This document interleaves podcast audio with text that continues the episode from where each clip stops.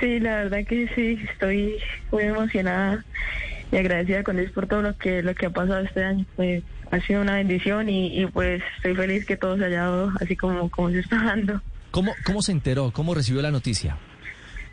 Pues fue muy fue chistoso y fue raro porque pues tres días antes de que me avisaran pues yo ya tenía descartada la idea de que iba a ir a, a Tokio eh, porque todavía estaba tres bajas y, y dije como que bueno ya ahorita cierran y pues ya no voy a ir, voy a quedar acá y me entreno para, para los siguientes torneos. Cuando me escribió, me escribió un compañero que, que si ya había entrado y yo como así que ya entré y me dijo no pues que preguntaba porque había, o sea hubo una baja de, otra jugadora. Entonces yo, bueno, chequeé, era bien Candresco.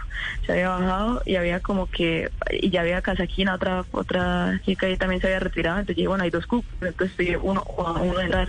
Pero resulta que la chica que estaba delante para entrar, eh, no aceptó la invitación. Me avisaron, me llamaron en la mañana temprano que, que estaba el cupo y pues que si quería ir. Y yo como, sí, por Dios. Entonces, pues, sí, fue una bendición, la verdad. Eh, me avisaron hace po- muy poquito. ¿Cómo, cómo, es, cómo es la frase eh, al que le van a dar le guardan, no? Sí, sí, así es, total.